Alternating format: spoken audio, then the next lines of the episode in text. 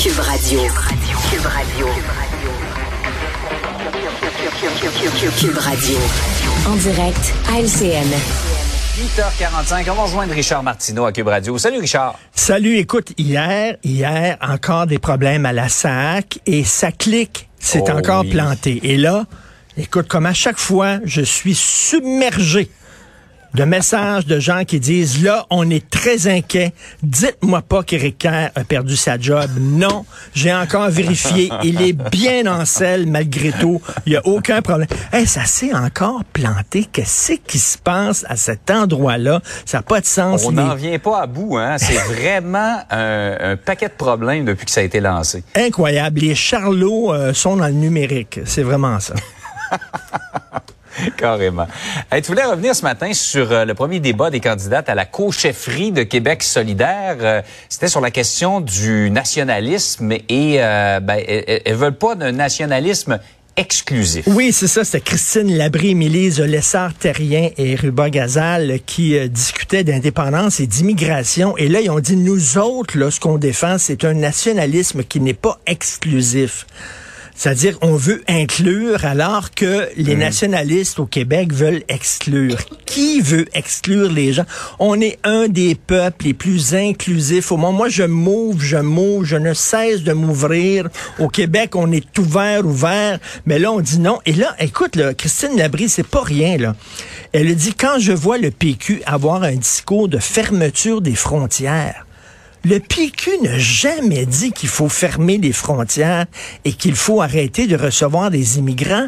Le PQ est comme la CAQ. Ce qu'il dit, c'est qu'il faut tenir compte de notre capacité d'accueil.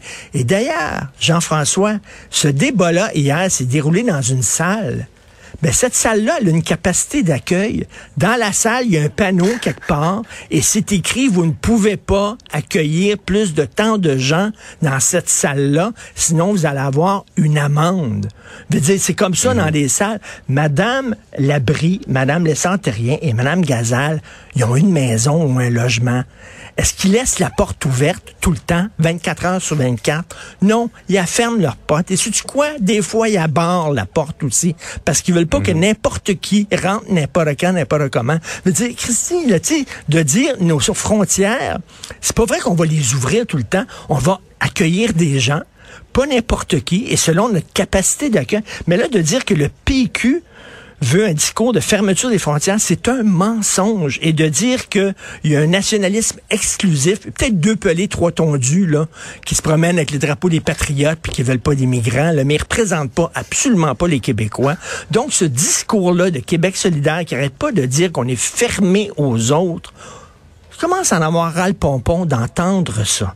Donc, c'est pas vrai qu'on est exclusif. Au Québec, on est très inclusif. Si on était une, nation- une- un pays, on serait un des pays avec le plus gros taux euh, d'accueil d'immigrants au monde Ouais, ouais, ouais. actuellement. Donc, on arrête de dire ça. Là.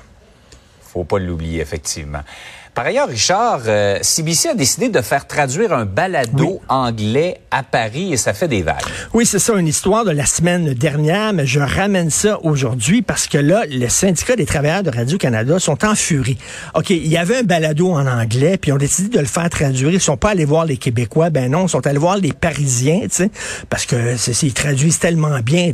Souviens-toi des films des années 80 d'Arnold Schwarzenegger traduits en français. Et mon mec, je vais te foutre une.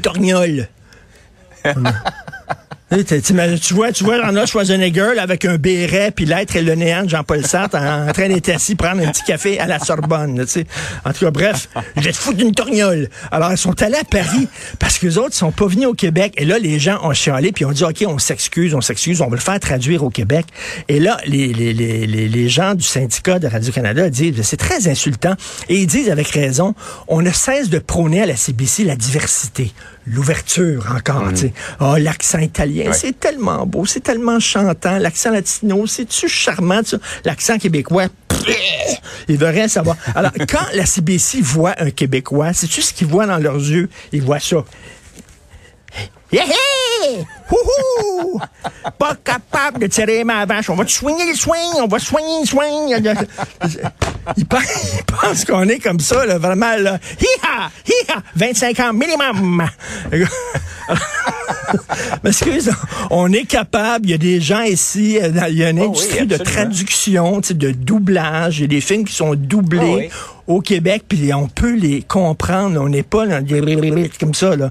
Il y a un Français qui m'a déjà dit, les Québécois, ce sont des fermiers avec des cellulaires, mais là, on dirait que c'est les gens de la CBC qui pensent ça. Ben voyons. Ben oui, on est capable de le faire dans un français très correct, un français international, sans que ce soit le français. euh, Ben oui. euh, il il schlingue ce clébard.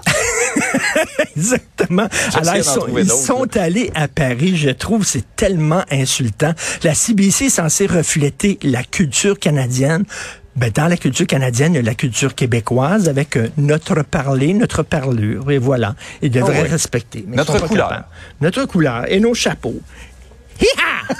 Hi-ha! Ça te fait très bien. m'a traduit ça, moi, là. Wing, Hey, Richard. swing, swing, swing. Passe une belle journée, Richard. Salut, bonne journée.